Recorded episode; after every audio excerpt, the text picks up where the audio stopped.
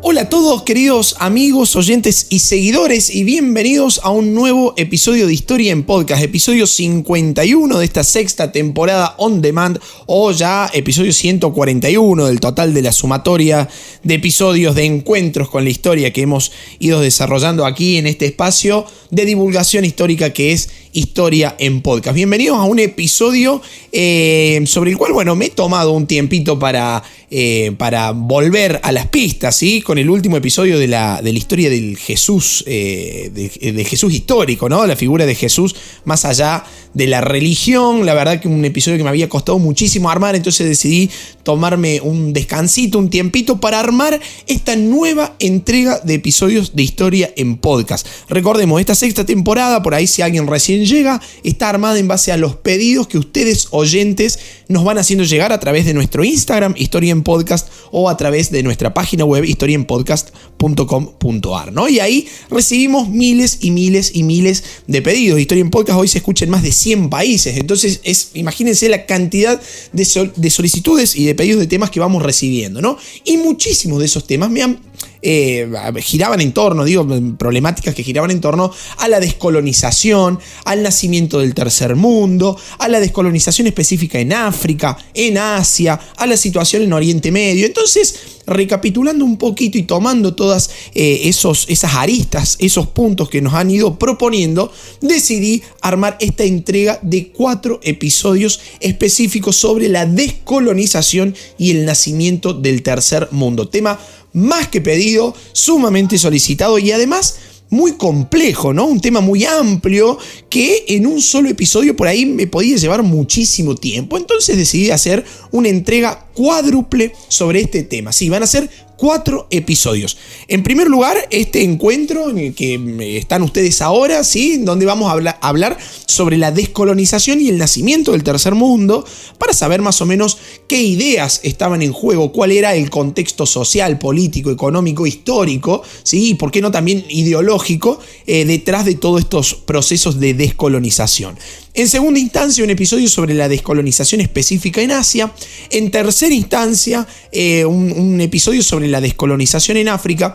Y por último, un cuarto episodio sobre la situación en Oriente Medio. Algo que quedó a mitad de camino desde que analizamos aquí también en la sexta temporada eh, la formación del moderno Estado de Israel, por ejemplo, ¿no? Y muchos me, me, piden, ¿por qué no hablas de la situación palestina, Israel, de la guerra del Yom Kippur? Y bueno, entonces digo, vamos a armar todo en esta entrega cuádruple que hoy inicia con este episodio 141 o 51 de esta sexta temporada, eh, con estos temas más, más que interesantes. Por ahí entiendo que hacerlos todos juntos sería eh, un episodio súper largo y sé, porque muchos de ustedes me lo comentan, que les gustan los episodios extensos, ¿no? Por ahí, eh, ¿qué, sucede? Este material es usado por otros profes, es usado por estudiantes para hacer tareas del colegio, es usado por mucha gente que usa eh, los podcasts de historia, y en particular este, porque me lo hacen saber también, para aprender el idioma español, ¿sí? Ingleses, italianos, portugueses y montones más.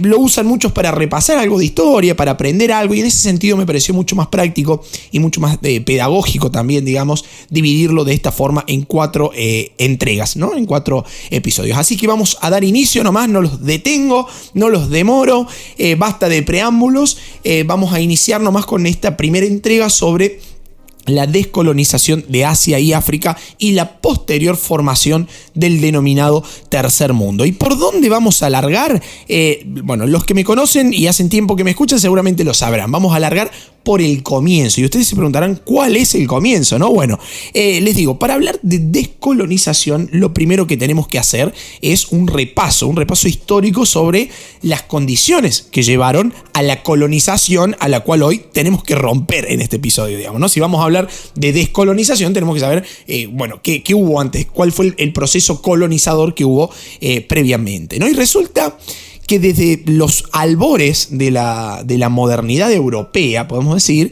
eh, este continente y las grandes potencias de Europa se habían lanzado a la conquista y a la colonización del mundo, ¿no? Desde la época de los grandes descubrimientos, y de los grandes viajes, eh, sobre todo por, potencias marítimas de esos momentos, España, Portugal, Holanda, el Imperio Británico y, tantos otros más, ¿no?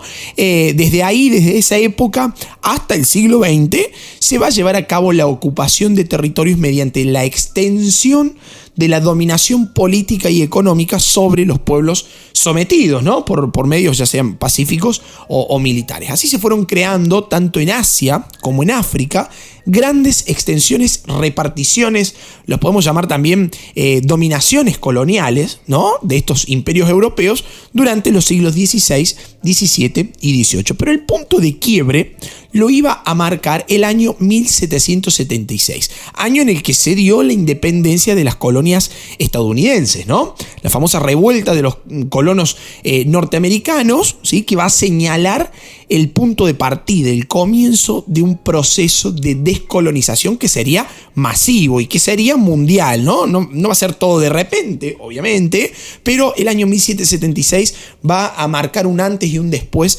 en la historia del mundo y sobre todo en, los que nos interesa particularmente en este episodio, que es la historia de la descolonización. ¿sí? Paso seguido, van a venir también las, independencias, digo, de los estados eh, latinoamericanos, ¿no? Respecto a los dominios españoles mm, o, portugueses, ¿no? En esta parte del mundo.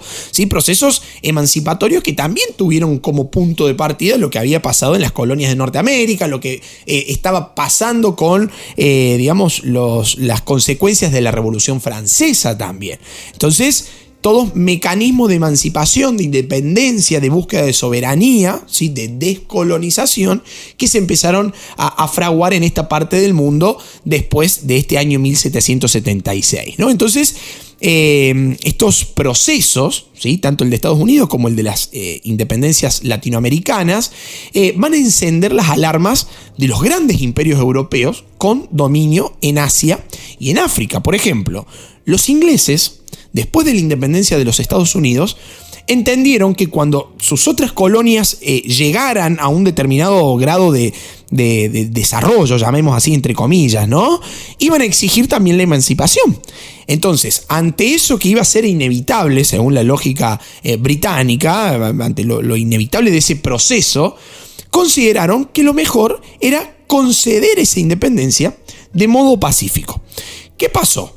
Por consiguiente, se va a recurrir a una, mm, eh, a una evolución constitucional, ¿sí? bastante progresiva, por la que, por ejemplo, Canadá, Australia, Nueva Zelanda, eh, Sudáfrica, cuyo caso también analizamos acá en, Historia en Podcast, pasaron de una situación de subordinación a otra de igualdad en el seno de la, de la Commonwealth, ¿no? De, de, esta comunidad de naciones. O sea, los ingleses medio que se lo vieron venir a toda esta situación. Pero ese criterio era un criterio válido para los ingleses solamente en aquellas colonias que estaban pobladas por ciudadanos de origen europeo. ¿sí? ¿Qué iba a suceder entonces en aquellas colonias en las que los británicos no habitaban o no eran mayoría? O aquellas en las que según su óptica todavía no habían alcanzado este grado de desarrollo así encomillado que les decía recién o que todavía eh, se encontraban eh, atrasadas, podemos decir, ¿no? También eh, tomándolo con pinzas a, ese concepto. Bueno, en esos puntos, la realidad colonial, ¿sí? dependiente del, imperio británico, se consideraba incuestionable. Y ahí adentro caía la mayoría del continente africano y varias colonias asiáticas, ¿no? Esos puntos, esos lugares, esas geografías en donde ese...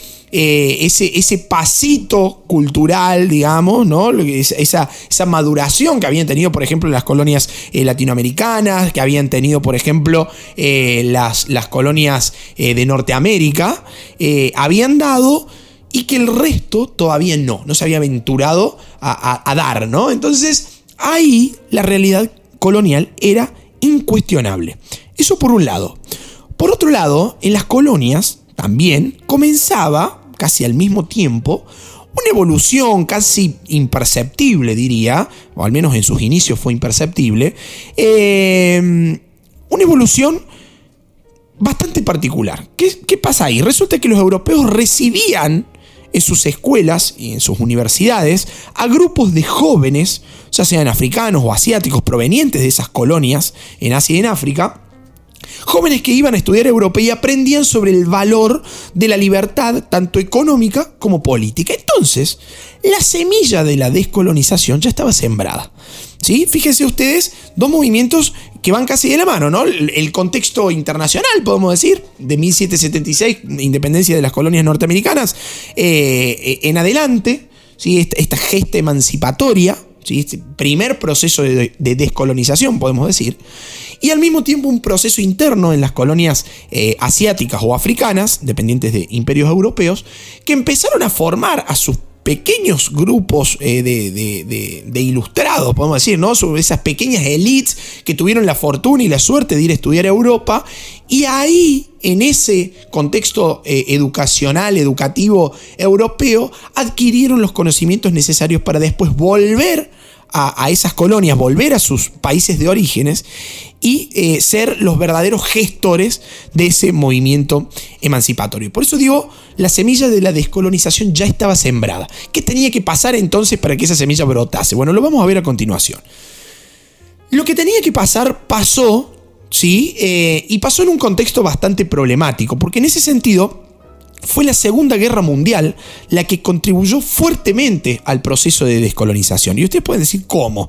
A ver, el mayor conflicto de la historia del mundo viene a significar al mismo tiempo el punto de partida para el mayor proceso de, descolonización que se haya vivido. Digamos, eh, eh, ¿voy en ese sentido? Sí, voy en ese sentido.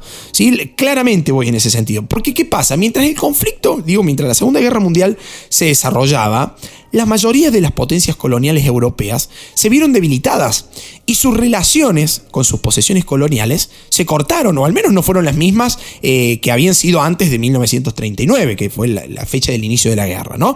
Eso hizo que se acabara con el equilibrio político que había existido anteriormente entre metrópolis y colonias, digamos, ¿no? entre imperios y eh, colonias. Recordemos, por ejemplo, a ver, eh, que la independencia de los, eh, de los estados americanos en relación a, España, por ejemplo, también se hizo como consecuencia de una guerra, que fueron en realidad las guerras napoleónicas, ¿no? la invasión de Napoleón a España, Portugal, el bloqueo continental a los británicos, todas situaciones que favorecieron la discontinuidad en las relaciones entre metrópolis y colonia. En este caso, la Segunda Guerra Mundial provoca exactamente lo mismo. Además, la guerra había creado una situación, una, una condición, digamos, que eh, no mostraba favorable el mantenimiento de imperios coloniales. ¿no? ¿Por qué digo esto? En primer lugar, porque los imperios coloniales habían asistido en 1940 eh, a lo que se puede llamar como una ola de desastres. Y los grandes imperios estaban metidos en una ola de desastres.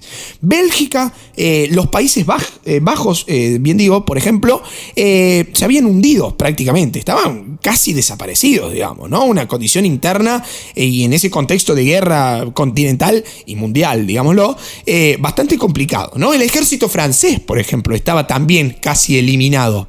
El Reino Unido se había replegado, ¿sí? se, autoencerraba eh, en la frontera de las Islas Británicas. Esto hacía que Europa perdiera todo el halo de eh, omnipotencia, omnipresencia que parecía tener ese mito ¿no? de, la, de la superioridad que se había elaborado durante tantísimos años eh, y que bueno, y que ahora con la Segunda Guerra Mundial medio que desaparecía, tambaleaba y va a terminar cayéndose ese halo de omnipotencia, omnipresencia. ¿no? Y además, en algunos territorios ocupados durante, durante la Segunda Guerra Mundial, las poblaciones quedaron aisladas de sus metrópolis, ¿no? Y estuvieron expuestas a, propagandas muy fuertes con un sentido muy marcado de antioccidentalismo, digamos, ¿no? O sea, propagandas antioccidentales, para que sea más claro. Quizás en este sentido el caso más famoso sea el del sudeste asiático, donde por ejemplo los japoneses rápidamente se hicieron con el poder, ¿no? Y ahí empezó toda esta propaganda eh, anti, antioccidental. Por otra parte, la guerra va a reforzar también a los movimientos nacionalistas. Si bien es cierto que en, algunas colonias esos movimientos eran previos al, al, conflicto bélico, es decir, existían desde antes, en esos lugares la guerra va a funcionar como una escuela de formación de guerrillas contra los ocupantes, digamos, ¿no? Contra los colonizadores, ayudando a forjar líderes, líderes populares que se van a buscar conectar con, las masas, que hasta ese entonces se habían, eh, se habían mantenido alejadas, ajenas a, un movimiento nacional eh, que, no comprendían directamente, o hacia el que en ciertos puntos desconfiaban también. Entonces ahí la, Segunda Guerra Mundial también va a, a tener una preponderancia, diría que bastante particular. Y lo podemos entender incluso en términos más amplios, porque la Segunda Guerra Mundial fue una lucha entre la libertad y el totalitarismo. Y esa lucha no se limitó solamente a Europa, sino que había traído también a los pueblos dominados colonialmente en Asia y en África a que participaran de esa misma encrucijada. ¿Sí? Una lucha entre libertad y totalitarismo. Y como punto culmine, una vez terminada la, Segunda Guerra Mundial, las potencias vencedoras, podemos decir, entre las que ubicamos rápidamente al bloque occidental capitalista, con Estados Unidos a la cabeza, por un lado, y por el otro, el bloque oriental comunista, con la Unión de Repúblicas Socialistas Soviéticas eh, al frente. ¿no? Ambos bloques propiciaban la emancipación de las colonias, pero con un objetivo por detrás, digamos, ¿no? que era el objetivo de lograr que esos nuevos estados independientes engrosaran las filas de sus partidarios, digamos, ¿no? tanto para uno como para otro lado. A ver, yo Unión Soviética o yo Estados Unidos eh, voy a fogonear la independencia de estados coloniales, ¿sí? de, de colonias, para que se unan esos nuevos estados independientes que nazcan, se unan a mi bloque. Yo, Estados Unidos, voy a querer que se unan al bloque capitalista occidental. Yo, Unión Soviética, pretenderé que eh, se unan eh, a, mi grupo, digamos, ¿no? Entonces hay un sentido geopolítico por detrás del fogoneo que tanto Estados Unidos como la Unión Soviética van a hacer a ese proceso eh, de descolonización, ¿no? Un, proceso que se va a dar dentro, esto hay que aclararlo también porque es parte del contexto, se va a dar dentro del proceso de Guerra Fría. Por eso decimos que la Segunda Guerra Mundial fue el, el punto que termina de configurar el proceso de descolonización, ¿no? Proceso que tuvo su primer cimbronazo en 1776 con la independencia de las colonias norteamericanas, ¿sí?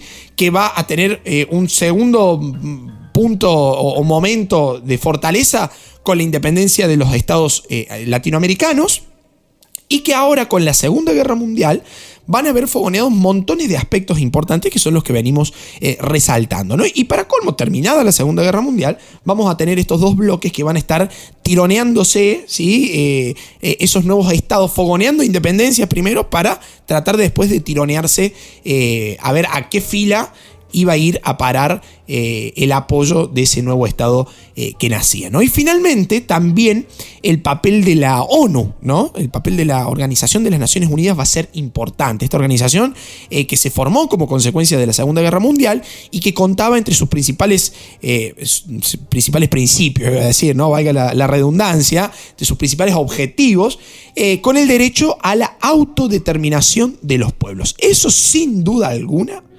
chocaba con las ideas del colonialismo. ¿no? Ya el colonialismo había quedado en un tiempo eh, bastante pasado, podemos decirlo. ¿no? Eh, este principio del derecho a la autodeterminación de los pueblos iba a ser uno de los puntapiés iniciales para que efectivamente, de manera práctica y pragmática eh, comenzara a desarrollarse el proceso de descolonización tanto en Asia como en África. Entonces las condiciones ya estaban dadas en el plano de lo externo, en referencia a, la visión de los dominados, digamos, ¿no? Para que ese proceso de descolonización iniciara. Ahora, ¿Cuál fue el origen de la descolonización? ¿Cuál fue su punto de partida? ¿Cuál fue su primer acto? Digamos, ¿desde cuándo hablamos de descolonización en este contexto de, de Guerra Fría? ¿no? Bueno, el comienzo de la descolonización suele situarse en el año 1946, cuando específicamente Filipinas se independizó de los Estados Unidos y Transjordania hizo lo mismo en relación a Gran Bretaña. ¿Sí? Ese va a ser el punto de partida de la descolonización, del proceso de descolonización en el marco de la Guerra Fría. Después, los años 50, 60, 70, estas décadas, digamos, se van a convertir en el eje principal del proceso de descolonización, que tendrá su punto culmine entre 1997, con la recuperación de Hong Kong por parte de China, y el año 1999, año en el que Macao se independizó de Portugal. ¿Sí? Eso a ser, va a ser el, periodo de tiempo desde 1946 hasta 1999, pongamos como tope. Hay algunos autores que hablan de 1997 con la recuperación de Hong Kong y hay otros que hablan de 1999 con la independencia de Macao respecto eh, a Portugal. ¿no? Ese es el, el periodo de tiempo. Pero hasta aquí hemos visto las condiciones externas que permitieron la descolonización. Cabe preguntarse entonces, ¿qué sucedía en el orden de lo interno? Siempre hablando en referencia a las colonias, ¿no? ¿Qué, pasaba dentro de esas colonias para fogonear la, la, independencia, digamos, ¿no? El proceso de descolonización. Bueno, en lo primero que debemos recalar es en la formación de las ideologías de liberación nacional que se fueron dando dentro de las colonias. Y acá pasa algo muy curioso y hasta contraproducente, debería decir, para, para los, los, imperios coloniales, ¿no? Beneficioso para las colonias, contraproducente para los imperios coloniales. Un, caso que no, no, deja de ser curioso, ¿no? Hay un, esto ya lo he dicho alguna vez en otro episodio, no soy de recomendar autores ni, ni mucho menos, pero hay un sociólogo eh, judío alemán que se llama Norbert Elias y el tipo habla de las consecuencias no deseadas de algunos actos. ¿sí? Yo llevo a cabo un acto con tal objetivo, lo cumplo, pero como efecto no deseado, como un efecto colateral, digamos, termina sucediendo algo que es contraproducente para mí, que realicé la acción y buscaba lograr ese objetivo. Y acá pasa más o menos lo, lo mismo. Vamos a ver por qué. Resulta que la expansión colonial provocó una progresiva transformación de las sociedades colonizadas, ¿no? Transformación que no siempre fue visible, ni siquiera consciente incluso para las propias metrópolis. Es decir, son cambios sociales en las formas de, ideológicos, ¿no? En las formas de pensar, de actuar e incluso cambios económicos que eran intangibles. Es decir, sucedían a lo largo del tiempo, pero nadie los notaba de manera concreta. ¿Qué estaba pasando? Sucedía que las élites locales, esos grupos de poder con los que los imperios muchas veces tuvieron que negociar y pactar, fueron desplazándose desde su condición inicial de propietarios de tierras hacia la formación de una élite comercial, de una élite administrativa. Y fue esa élite comercial o administrativa la que elaboró, la que fomentó las principales manifestaciones de carácter nacionalista, de las cuales van a surgir luego los líderes de esos países que buscaban independizarse.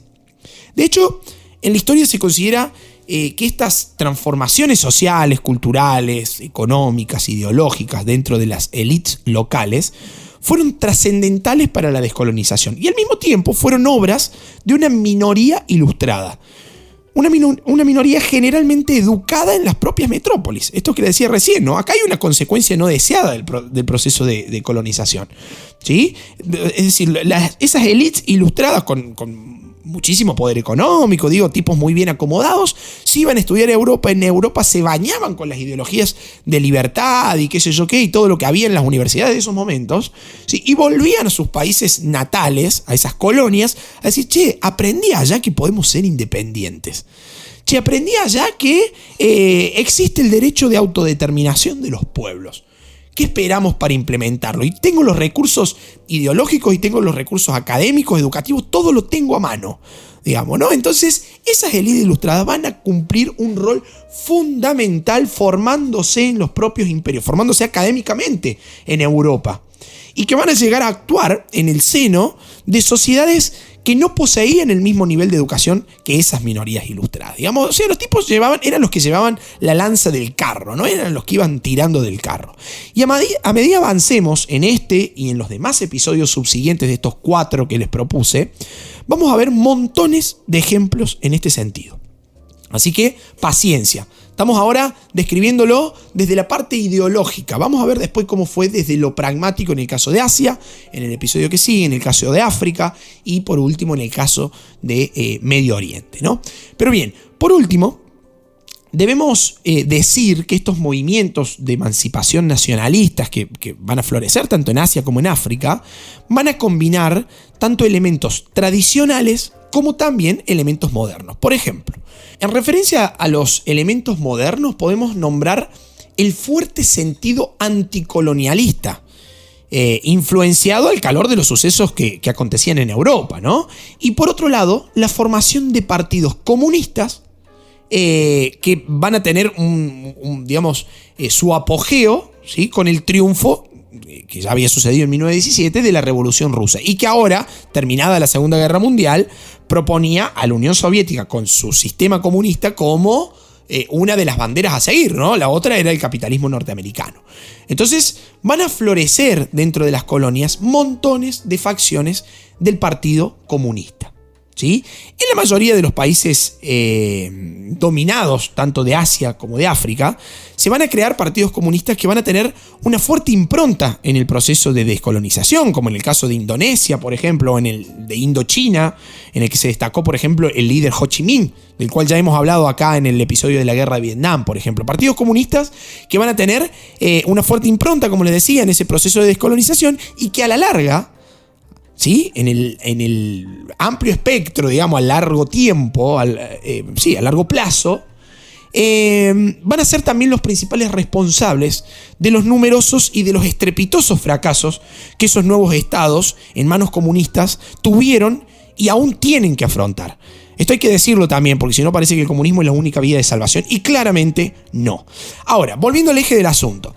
Mientras en el plano interno florecían las ideologías de liberación nacional, también iban apareciendo la defensa de los valores autóctonos, de los valores locales, ¿sí? Que fueron esos elementos tradicionales que les decía recién, que se combinaron junto con los modernos para darle forma a esos movimientos de emancipación nacionalistas.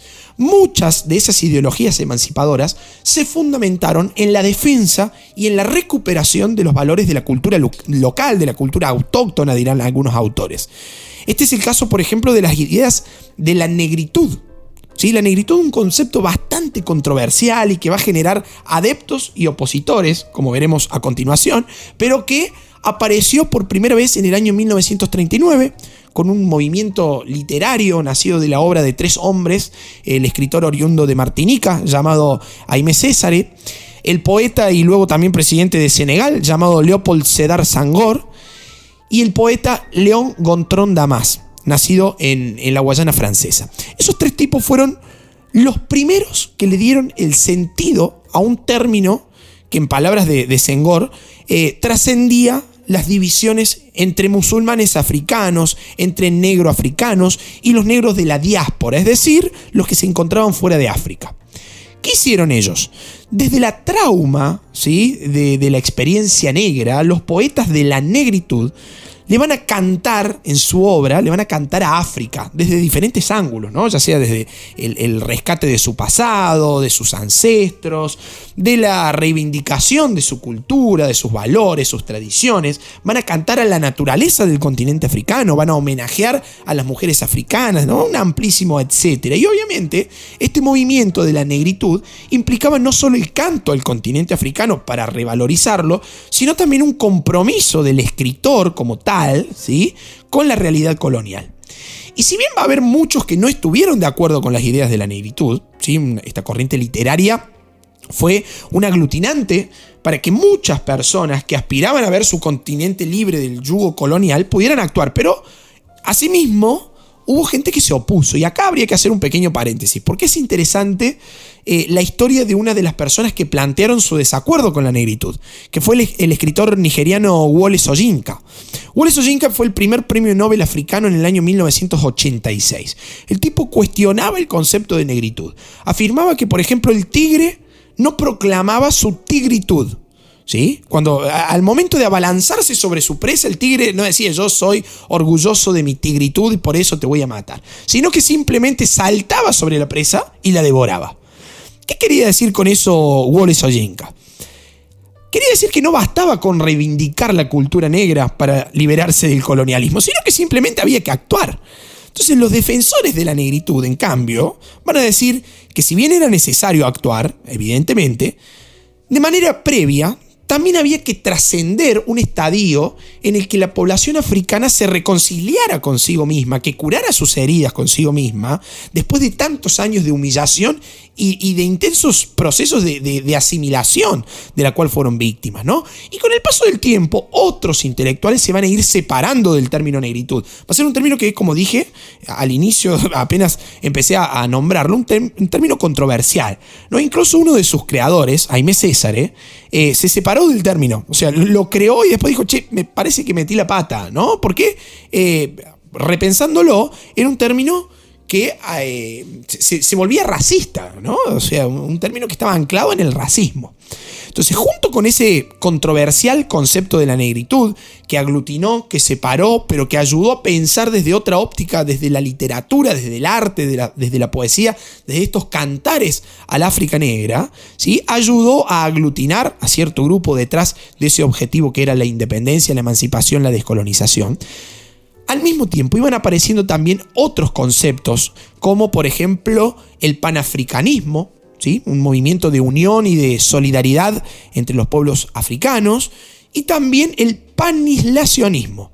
Panislacionismo que se puede entender como la unidad entre los pueblos musulmanes eh, del continente africano y del Medio Oriente. ¿no? Fíjense conceptos que ya estaban hablando de unidad de pueblos con el objetivo siempre específico de la descolonización. En el caso de Asia, por ejemplo, también van a existir procesos similares, como es el caso del movimiento que defendía las tradiciones de las civilizaciones hindú, por ejemplo, ¿no? en el caso de la India.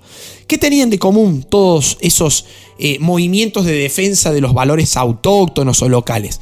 Que todos proponían la solidaridad y la unión entre los pueblos. ¿sí? Pueblos que compartían las mismas tradiciones, las mismas culturas. Ahora, ya con todos estos elementos sobre la mesa, tanto externos como internos, podríamos empezar a hablar de todos los procesos de, descolonización a los que asistimos durante la segunda mitad del siglo XX, ¿no? Procesos que fueron variando de manera notoria entre cada uno de los casos, ¿no? Y que generalmente osciló entre eh, lo pacífico y lo violento. Por ejemplo, el proceso de descolonización en las colonias británicas, en general, en general, no en la totalidad, sino en general, fue de manera pacífica como lo mencionamos al, inicio de este episodio. ¿no? Pero mientras tanto, la, disolución del, del, imperio francés, por ejemplo, fue en algunos casos, en algunos casos, el resultado de durísimas y de cruentas guerras. En Asia, por ejemplo, la independencia de la península del Indostán, que analizaremos en los episodios próximos, fue pacífica y fue aceptada por Gran Bretaña. Mientras que en, la Indochina francesa, las poblaciones debieron enfrentar y padecer guerras de liberación eh, eh, terribles para alcanzar la independencia. Lo mismo sucedió en Indonesia, que debieron independizarse de los, de los Países Bajos. ¿no? También en África hubo grandes diferencias, como veremos en los episodios subsiguientes, pero simplemente, a modo de ejemplificar lo que vengo diciendo, podemos nombrar lo que sucedió en el norte del continente africano, donde se destacó el caso de Argelia, ¿no? que se enfrentó a Francia en una sangrienta guerra de liberación. Si ustedes leen un, libro de historia de hace algunos años, digo, encontrarán, por ejemplo, el término África Negra para referirse a la zona del África subsahariana, se le dice hoy, ¿no? Es decir, aquella parte del, del continente africano que no limita con el mar Mediterráneo, ¿no? Bueno, en esa zona, la independencia de los nuevos estados fue generalmente pacífica y pactada, pero en contrapartida trajo conflictos posteriores, porque el trazado de las fronteras de esos nuevos estados no tuvo en cuenta las necesidades de las poblaciones locales, lo cual va a generar enormes problemáticas en un futuro. En Oceanía, por ejemplo, la descolonización fue un proceso que se desarrolló también en forma pacífica. En Medio Oriente, como veremos en la última entrega de estos cuatro episodios, la cosa fue también bastante tensa y complicada desde lo bélico y desde lo militar, ¿no? O sea, desde estos puntos. Pero bueno, todas eran, eh, todas son, digo, no eran, todas son temáticas que iremos analizando en los próximos episodios. Espero, como siempre digo, haber sido claro porque hasta acá este encuentro, ¿no? Este encuentro con la historia en donde analizamos las características globales, generales, eh, locales y también particulares que llevaron a la descolonización de Asia y de África durante el siglo XX. Características sobre todo ideológicas, ¿no? De contexto, para poder adentrarnos en los próximos tres episodios a saber qué en cada uno de los casos en particular. ¿no? Así que si ustedes quieren seguir aprendiendo algo de historia, los invito a seguir escuchando los próximos episodios que brevemente saldrán sobre los casos de descolonización en Asia y en África. Queridos amigos, ha sido un gusto volver a encontrarnos, volver a reunirnos con la historia como principal eje en torno al cual gira este podcast que se llama Historia en Podcast eh, que nos dedicamos a la divulgación histórica y les dejo hecha la invitación para que visiten nuestro Instagram, Historia en Podcast, o nuestra página web, historienpodcast.com.ar, desde donde pueden realizar diferentes aportes, ¿no? Ya sea solicitando sus temas, haciéndonos llegar sus inquietudes, como también comprando nuestros libros o realizando donativos, aportes económicos al canal para que Historia en Podcast pueda seguir siendo el proyecto educativo y de divulgación histórica que es hasta el día de hoy. Más de 100 países escuchan historia en podcast. Así que muchísimas gracias por estar ahí nuevamente del otro lado y los espero en los próximos eh, episodios en donde seguiremos analizando la descolonización y el nacimiento del tercer mundo. Chao amigos, hasta un próximo encuentro. Muchas gracias.